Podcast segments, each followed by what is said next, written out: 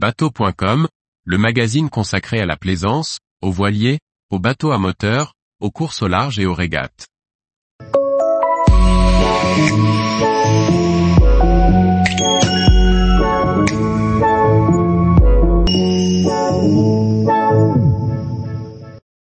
Journal de bord de la course au large, Rolex Fastnet, IMOCA, Test Event, Coupe de l'América. Par Briag Merlet. Voici le résumé des régates et des courses au large de la semaine du 14 au 21 juillet 2023. Au programme, des victoires, des mises à l'eau ou encore des départs de course. La mythique course Rolex Fastnet s'élancera samedi 22 juillet 2023 à 14h de Cowes à destination de Cherbourg, désormais port d'arrivée de l'épreuve. 450 bateaux sont attendus au départ, à la fois les grandes classes de course au large, avec deux trimarans ultimes, de nombreux IMOCA, classe 40 et Ocean 50, mais aussi des voiliers de série en IRC ou MOCRA pour les multicoques. Les conditions météo attendues, avec un vent fort, de face, et une mer formée promettent une navigation musclée en sortie de Solan et des images impressionnantes. Les premiers bateaux sont attendus dès dimanche.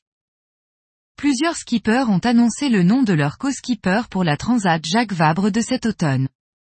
En IMOCA, Benjamin Dutreux naviguera aux côtés de Corentin Auro sur le monocoque Guyot Environnement, Clarisse Crémé sera aux côtés d'Alan Robert sur l'Occitane.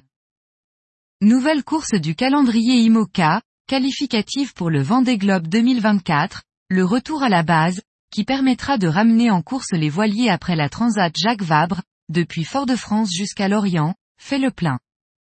Les organisateurs revendiquent 35 inscriptions et préinscriptions en date du 19 juillet. L'équipe de France de voile olympique fait mouche lors du test event tenu à Marseille en amont des Jeux olympiques de 2024. Elle remporte 5 médailles, dont 4 en or, et se classe première au classement des pays. Le défi français de la Coupe de l'América, Orient Express Sailing Team devrait recevoir en août son AC40 à Barcelone. Le bateau a quitté sur un rack le chantier McConaughey début juillet. Quelques semaines auparavant, les premiers moules de l'AC75 avaient rejoint le chantier Multiplast à Vannes.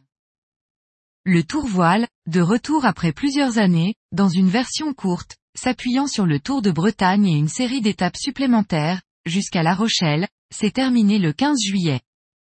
La flotte de 14 Figaro 3 a clos l'épreuve par un côtier dans les Pertuis Rochelais. L'équipage équipe Bretagne Jeune Habitable, skip PE accent aigu par Paul Morvan, fils de Gildas et frère de Gaston, s'adjuge l'épreuve.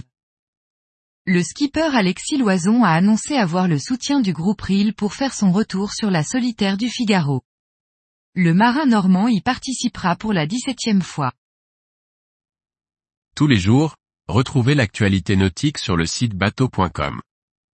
Et n'oubliez pas de laisser 5 étoiles sur votre logiciel de podcast.